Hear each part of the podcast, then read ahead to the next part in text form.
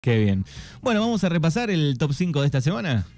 Sí, vamos a repasar, no quiero hablar de fútbol en el día de hoy, así que vamos a repasar el top 5 que está relacionado con varias notas que eh, hemos eh, extraído de las mañanas urbanas de Radio Libertad. ¿eh? Bueno, muy bien. Puesto número 5 de esta semana. El puesto número 5, Manu, tiene que ver con la nota que hicieron en la radio a Anaí Rodríguez donde, eh, bueno, el viernes anterior, que habíamos estado, el jueves anterior, perdón, antes del feriado, habíamos estado en la radio hablando sobre eh, Anaí Rodríguez, sobre su lugar dentro de una lista, si iba o no iba, pero también su rol como concejal de la Regueira, eh, que es una de las, se puede poner el título de las más combativas eh, dentro del Consejo Deliberante, porque, bueno, eh, los que la conocemos, Anaí Rodríguez, eh, bueno, no se calla nada, va al frente, y en la nota que ustedes hacen, está buena escucharla, para los que no la escucharon, eh, Anaí Rodríguez habla justamente del tema de vivienda, es un tema tan delicado, no solamente en Darreguera, sino en el distrito de Puan, pero primero por, obviamente, los elevados costos que tiene alquilar, y después por esta falta de vivienda, que muchas están para la venta, no hay para alquilar en Darregueira, y por supuesto acceder a alquilar eh, con los costos y los niveles de inflación realmente es preocupante. Por supuesto, esto también tiene que ver con, una, obviamente, mm, con un tema del Estado y esta polémica que pasa porque eh, hay viviendas en otras localidades que no llegan a la regueira, ¿no? Y esta polémica de las casas eh, de Puan, donde se habría recibido ese dinero, según la, concejal y, sus este, colegas ahí en, eh, la legislatura mm, puanense y que, bueno, aparentemente no fueron destinadas o no llegó a esas casas y que se está pidiendo un nuevo presupuesto. Y por supuesto el tema para esas viviendas, según lo que escuchaba, era el alto eh, nivel de, inflación que hay que el dinero que se recibe no está para terminar las casas. Pero bueno, más allá de la polémica, que es por supuesto muy importante, como darregueirense, eh, obviamente estoy preocupado y por supuesto preocupado para la gente que, vive en Darregueira, qué va a pasar con el tema de este de las casas, ¿no? de vivienda, porque bueno, Darregueira crece y eh, la verdad que es muy difícil conseguir para alquilar. Llega el puesto número 4 de esta semana.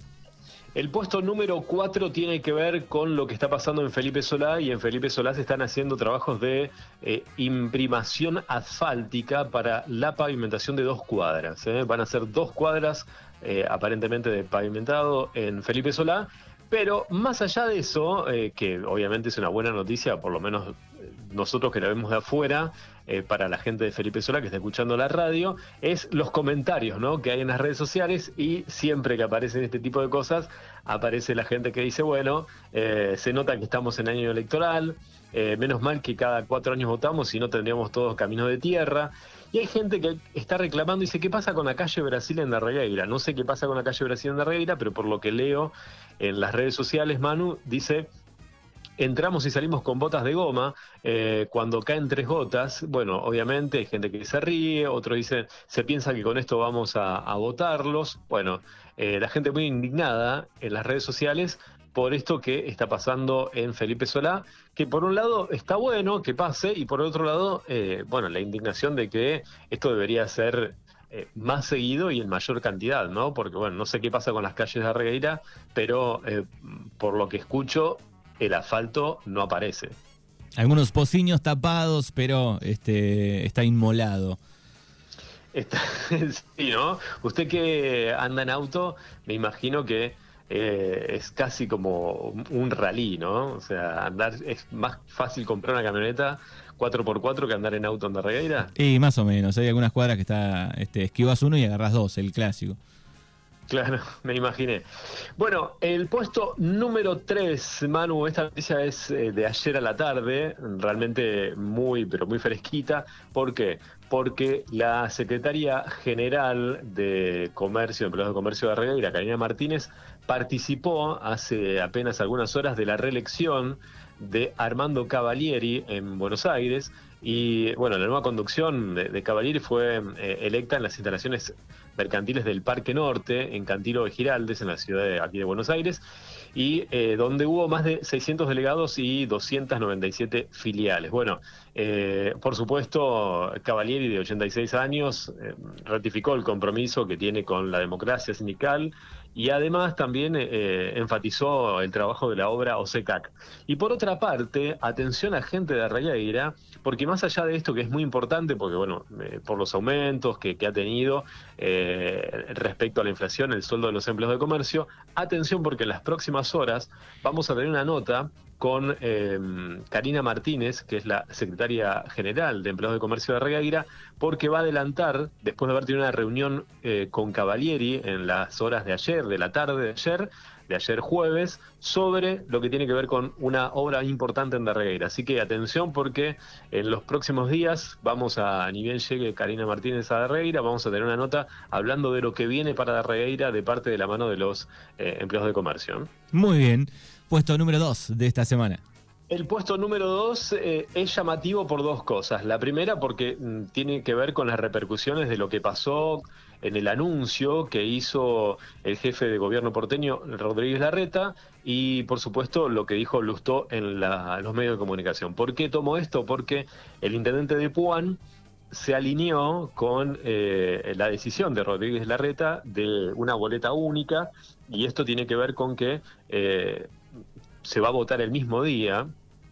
Para los que no tienen eh, idea de lo que estoy hablando, estamos hablando de el desdoblamiento de las elecciones. Esto tiene que ver con que las elecciones para jefe de gobierno se van a realizar el mismo día que las nacionales, pero con un sistema mixto, es decir, una modalidad distinta para cada una. Eh, en las nacionales se elige presidente, diputado y senadores con boleta sábana tradicional y sobre la que se eh, deposita en una urna. Y las porteñas, bueno, se elige jefe de gobierno, legisladores y comuneros con boleta única electrónica. Bueno, ¿qué tiene que ver con esto? Esto va en contra de lo que quería Macri, porque Macri quería poner a su primo, no tiene nada que ver esto con la película del padrino ni elegir a sus familiares, pero bueno, se armó un revuelo y eh, obviamente la gente dentro de Juntos por el Cambio eh, se alinearon algunos con la reta y Lustó y los otros con Bullrich, Macri, eh, por el lado del PRO. Bueno, ¿qué pasó? Eh, hay gente del PRO, gente que era seguidora de Facundo Castelli, que en las redes sociales dijo, yo no voy a votar a ninguno de los dos. Uno entiende que uno es a la reta y el otro es al intendente de Puan.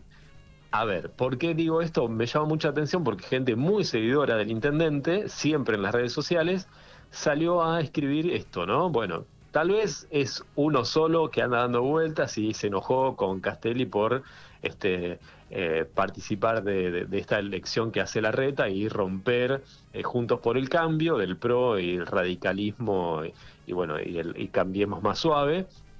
Pero bueno, llamó la atención. Vamos a ver qué pasa con las elecciones. Escuchaba también eh, a Diego Reyes, que es del PRO, que dijo, bueno, eh, ellos no van a cambiar y entendí por lo que dijo en la nota que tuvieron con ustedes hace algunas horas, que sigue con la idea de ir a internas, a las PASO, como las que propuso también Kisilov en la provincia de Buenos Aires, y de ahí que salga el candidato, ¿no? Dentro de Juntos por el Cambio, por lo que entendí que dijo Reyes en el programa de Mañanas Urbanas, Manu. Habrá que esperar un poquito más hacia la fecha, ¿no? Eh, es hasta último momento, eso me parece. Creo que sí, pero bueno, eh, más allá de eso, atención porque bueno, es, ya se largó la campaña hace rato y, y, bueno, y ahora se empiezan a ver este tipo de internas que vamos a ver qué pasa con la oposición de Juntos por el Cambio, porque, bueno, el PRO no quiere saber nada con esta decisión de la reta y, este, bueno, vamos a ver cómo se refleja esto en las elecciones de Puan. Y llega el puesto número uno de esta semana de Darregueira Noticias. Y el puesto número uno, eh, sigo este, utilizando notas que se hicieron en las Mañanas Urbanas, en Radio Libertad. ¿Por qué? Porque fue realmente un gran hallazgo eh, de parte suya. Y esta nota la dejo para eh, lo último, porque es el, para mí el puesto número uno, de estos dos chicos de Dargueira, Bauti Molaro y Juan Rodríguez, eh, estos dos reguerenses que estuvieron y se sacaron una foto con eh, Messi, ¿no? Con el Mesías. Y la verdad que, bueno, nada, principalmente conseguir la nota, la verdad que todo un hallazgo, yo no lo sabía, me enteré por ustedes la eh, compartimos a la nota, tuvo muchísimos me gusta y la verdad que toda la gente que escribió escribió eh, en favor de los chicos y, y, qué buen viaje. Y además todo, ¿no? Cuando los invito a los que no lo escucharon, que la escuchen a la nota, bueno, todo lo que hicieron los chicos de la Regueira para mm. poder conseguir un saludo con Messi.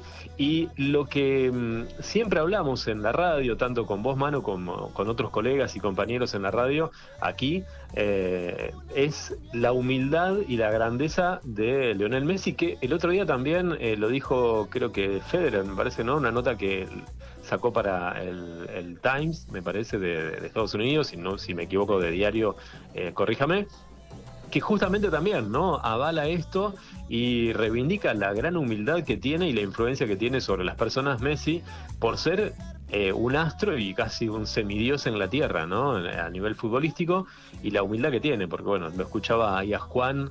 Eh, cómo le pidió sacarse la foto y le dijo, dale, vení ahora, este, antes que venga más gente. Bueno, la verdad que increíble, muy buena nota. Uno más, es uno más. Es uno más, es uno más y, a ver, cuando lo escucho a Juan, es lo que todos pensamos, lo que todos vemos, pero además de ser uno más, Manu, eh, si uno se pone a, pensar que es el tipo, eh, no sé, que todo el mundo conoce la Argentina gracias a Messi y Maradona, eh, que los chicos lo, idolatran, es un millonario, o sea, podría ni siquiera tener contacto con la gente y sin embargo el tipo sigue siendo el mismo pibe de barrio de donde salió. Es sí, Y no solo por el dinero, sino porque podría tener un poco las bolas llenas de, de tanta gente, ¿no? Decís, bueno, estoy harto de ver gente.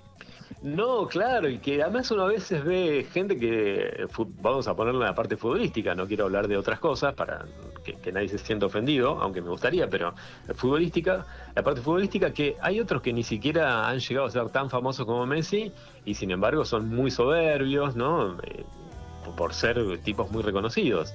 Y sin embargo este, que es el mejor del mundo, cansado de ganar premios, cansado de romper récords, eh, le dice a un pibe de Regueira que no vio nunca en su vida, dale, metele que sacamos una foto, es increíble. Es increíble. La verdad que, que, bien, que bien los chicos que estaban de, estaban de paseo fueron a buscar un poco el objetivo y lo consiguieron ahí en el barrio, en la casa de, Messi en Francia.